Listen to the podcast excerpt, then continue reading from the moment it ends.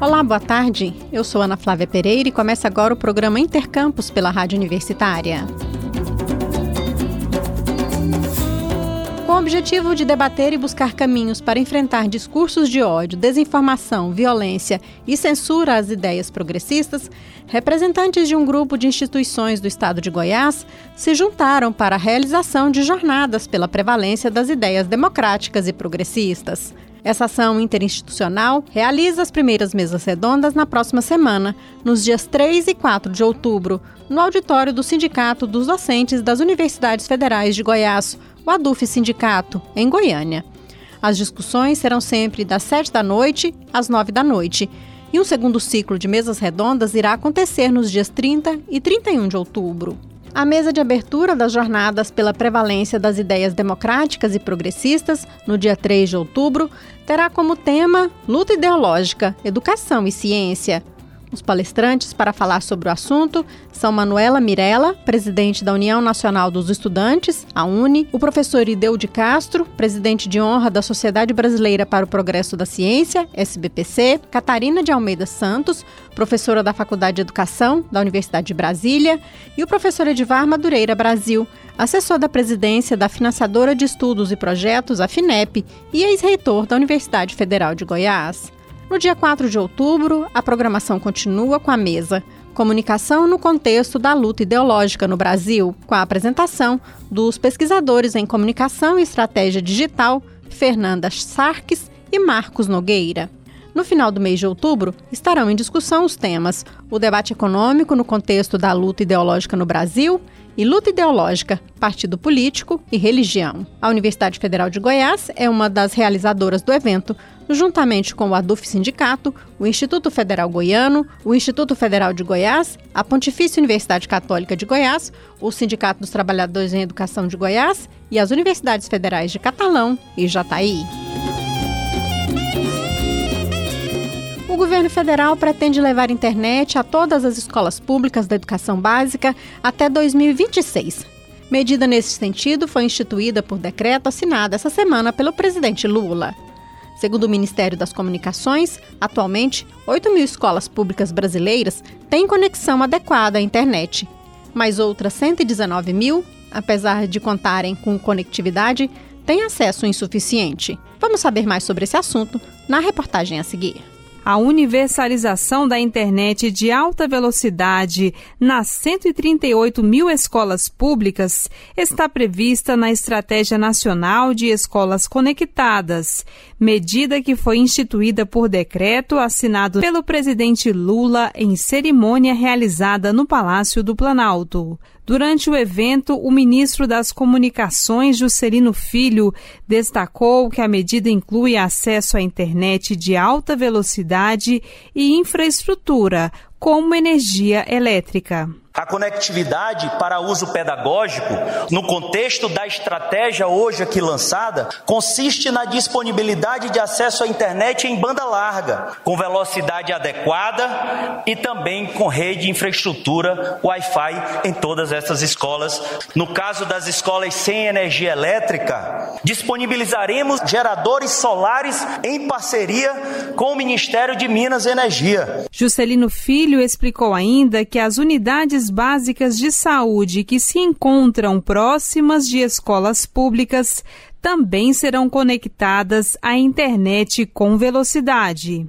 Cerca de 23 mil unidades básicas de saúde que se encontram até 500 metros dessas escolas públicas também receberão conectividade com velocidade. Roseli de Deus Lopes, representante do Conselho de Desenvolvimento Econômico Social Sustentável, colegiado composto por membros da sociedade civil, citou os desafios da estratégia ante a realidade nacional. O Brasil está entrando atrasado na transformação digital por uma série de razões, mas nós vamos reconstruir o que foi destruído e nós vamos avançar muito mais rápido. Mas para isso não basta governo, é sociedade civil mobilizada. Eu acho que a meta é ambiciosa, né? 2026, a gente conseguir chegar em 100%, sendo que hoje a gente tem em torno de 8% de escolas que têm uma conectividade adequada. É uma meta ambiciosa, mas certamente é possível. Segundo o Ministério das Comunicações, atualmente Atualmente, 8 mil escolas do país têm conexão adequada de internet.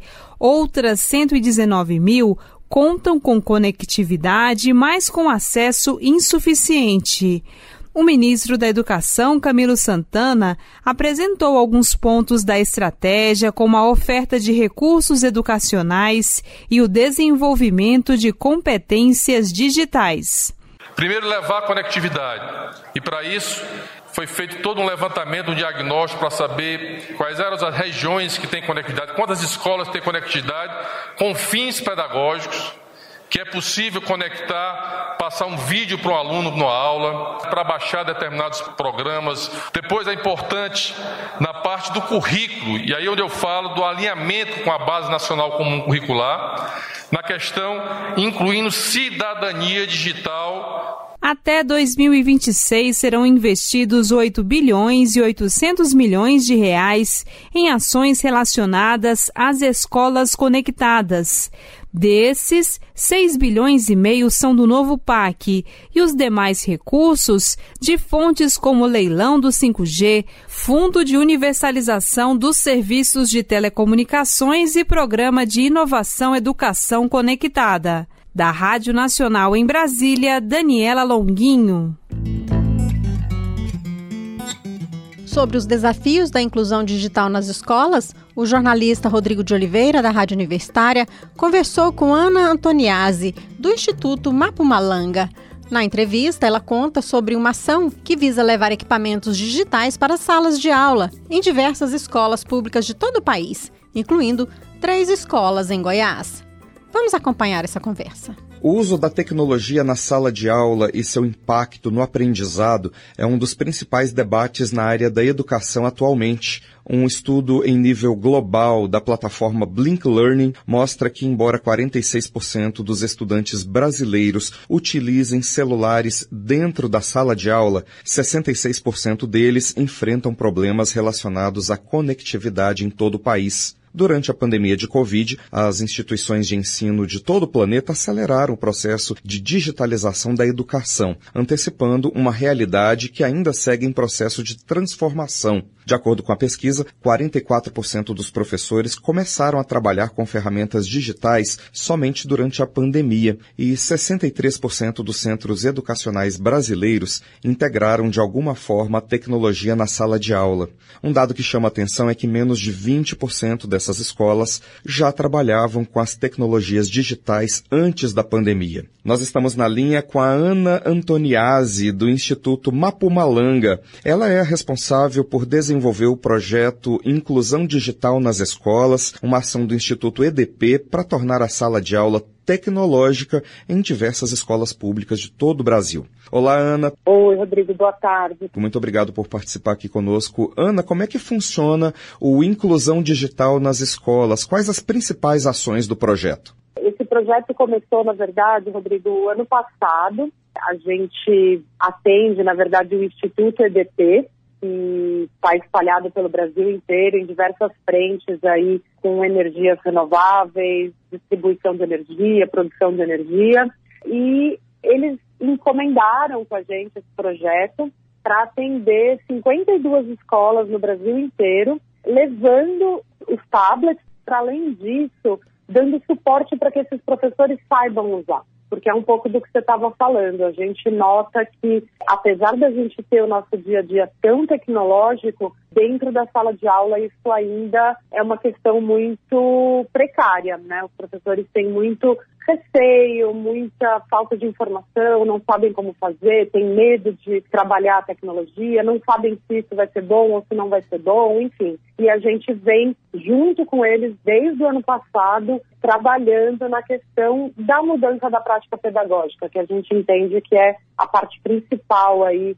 mais até do que ter os recursos. Então quer dizer que não é apenas a introdução do recurso tecnológico do tablet, tem também um treinamento e uma modificação do modo de trabalhar dos professores. Exatamente. Na verdade, começou com o pensamento né, da entrega do equipamento, que no caso são tablets, mas a gente percebeu que não adianta, né? Se a gente não cair no mesmo problema que aconteceu, que foi muito comum lá nos anos 90, de equipar escolas com laboratórios de informática, e que passava dois, três anos, esses laboratórios acabavam sucateados, que ninguém sabia como trabalhar aquilo, a gente percebeu que era a mesma questão aqui a gente faz a entrega dos equipamentos e muitas vezes os professores não acessam esse equipamento, porque eles precisam entender como é que aquilo vai entrar organicamente no dia a dia deles, né, da prática pedagógica. Então a gente tem um encontro presencial com todos eles por ano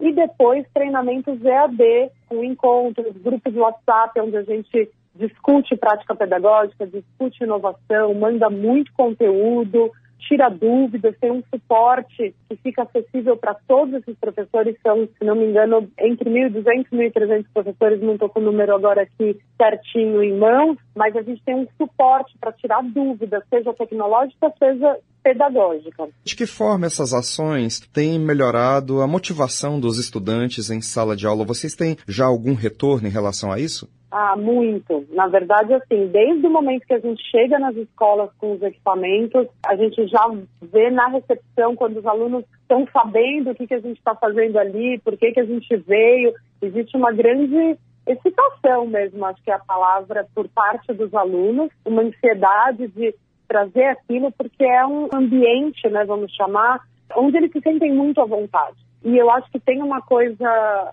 muito legal, assim, de perceber que é, né, muito se fala na educação de protagonismo, né, do estudante. E é um momento onde há uma troca ali, quase de hierarquia, né, de mudança de... Porque muitas vezes o próprio aluno está ensinando o professor. Então, a gente tem discutido muito também isso com os professores, dessa mudança de lugar, né, com os alunos, de poder receber deles também informação e eles ensinarem e do professor mudar o papel ali. Ele é um mediador entre o conhecimento e o aluno com esse meio, com esse instrumento que se traveste aí de o que o professor precisar, né? Na verdade, a ferramenta pode vir a ser o que for necessário para a aula do professor. Então, a gente tem sim já recebido tanto dos professores contando, mas vendo também por parte dos alunos uma aceitação muito grande dessa ferramenta. É, você citou agora há pouco que cerca de 1.200 professores de todo o país têm sido treinados nessas ações de inclusão digital. Agora, quantos estudantes já foram impactados por essas ações? Ah, são mais de 13 mil alunos. Como eu falei, são 52 escolas em 12 estados do Brasil. Então, a gente, no primeiro semestre do ano passado e no primeiro semestre desse ano, a gente rodou por todas essas localidades. A gente tem contato com os professores diretamente, mas são 13 mil alunos. Tem ações em Goiás? O projeto tem ações por aqui? Sim, estivemos aí no começo de junho. Nesse projeto dessas 52 escolas, nós temos uma em Goiânia, Hidrolândia e Aparecida de Goiânia. São Exatamente. cidades aqui da região metropolitana de Goiânia. As ações de inclusão digital foram aceleradas em todo o país em função da pandemia de Covid. Né? No Brasil, a maioria das instituições de ensino adaptaram o ensino para o remoto para não prejudicar tanto os anos letivos que estavam em curso. Mas uma boa parcela da população não tem sequer conexão com a internet. Além desse problema de acesso, da conexão, quais os outros gargalos da inclusão digital na educação brasileira?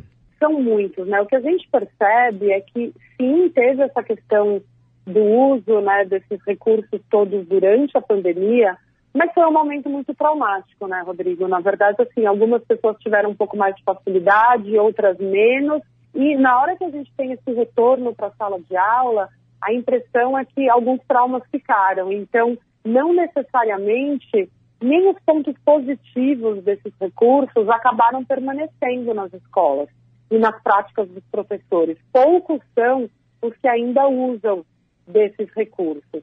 Então, é, o que eu sinto como gargalo, além né, do que você já disse, da conectividade em si e dos equipamentos, eu acho que tem essa falta de abertura mesmo de muitos profissionais, não são todos, acho sempre bom frisar isso, mas dos profissionais entenderem que a tecnologia pode estar presente em muitos momentos, como realmente uma ferramenta poderosa não só para se conectar quando o aluno não está na sala de aula, mas é uma linguagem que hoje está inclusive na BNCC, né? Os alunos eles têm direito a ter o aprendizado dessa linguagem, porque é. sem isso a gente não vira cidadão hoje em dia, né? Além da questão da conexão, você mesmo citou a questão do treinamento dos profissionais, né? Para lidar com, é, com essas tecnologias e talvez até acesso a uma boa pedagogia para um ensino utilizando recursos digitais, né? E o mundo pós-pandemia, você inclusive já citou, né? Que a realidade das salas de aula é um pouco de abandono dessas tecnologias que foram incluídas durante o lockdown. Exatamente. A maioria dos professores, então, abandonaram esses dispositivos. Como é que vem sendo o uso desses dispositivos que estão sendo distribuídos pelo projeto? É, na verdade, não é que eles abandonaram, né? A maioria desses profissionais usou de recursos próprios, né? Uhum. E, e as famílias a mesma coisa. Então, usava do seu celular, usava do computador quando tinha em casa, quando tinha na escola, mas no geral foram celulares. O que a gente sente é que não existe ah, exatamente uma política de que tenha equipamentos para todos serem usados. Então, assim, quando você tem um professor que acredita nessas tecnologias, muitas vezes a gente ouve dele que ele usa o próprio celular dele dentro da sala para poder exibir um vídeo, uhum. para poder fazer uma proposta, para oferecer para os alunos fazerem pesquisa. Então, assim, falta, como eu falei, eu, eu nem acho que precisa ter necessariamente um laboratório de informática, os computadores todos ali, mas é óbvio que isso, se tivesse estrutura é legal, mas é ter um data show, uma caixa de som que funcione, uma facilidade para que esses recursos tecnológicos entrem na sala de forma orgânica. É mais um ah, problema de política pedagógica mesmo. Falta uma política pedagógica para o uso. Só para a gente encerrar nosso bate-papo, a inclusão digital ela deve ser experimentada por todos os estudantes ou há uma idade adequada para introduzir o mundo dos celulares, dos tablets para crianças dentro de sala de aula? O projeto foca Fundamental 1 e Fundamental 2. Educação infantil são outras necessidades, né? A gente está falando de socialização, a gente está falando de mobilidade, de linguagem oral, de linguagem física, são outras necessidades. Então, aqui especificamente, o projeto é focado a partir do primeiro ano e ainda sem tanta sistematização nesses anos iniciais, tem ainda o processo de alfabetização, que é importante, mas numa forma de um joguinho para primeiro ano, segundo ano, já funciona. Uhum. E, obviamente, para Fundamental 2, uma sistematização já é, faz todo sentido. Tudo na sua hora, né, Ana? Exatamente, e, no, e, com a quantidade de tempo certo, como tudo na nossa vida, né? Claro. A gente precisa ter equilíbrio para tudo, ninguém está propondo que seja trocado caderno por tela o tempo inteiro, professor por robô qualquer coisa do tipo. É tudo na devida proporção. Tá certo, essa foi a participação da Ana Antoniazzi, do Instituto Mapumalanga. Ela é responsável por desenvolver o projeto Inclusão Digital nas Escolas. Ana, muito obrigado por falar aos ouvintes da Rádio Universitária da UFG e sucesso no projeto. Obrigada, Rodrigo. Rodrigo de Oliveira, para a Rádio Universitária. O Intercampus de hoje fica por aqui. Estaremos de volta amanhã. Nesta sexta-feira, 29 de setembro, apresentaremos o último Intercampus dessa temporada. Em processo de migração para a frequência FM, a Rádio Universitária, emissora da UFG, está organizando uma nova programação. Em breve, a Rádio UFG FM estará no ar. Fique ligado!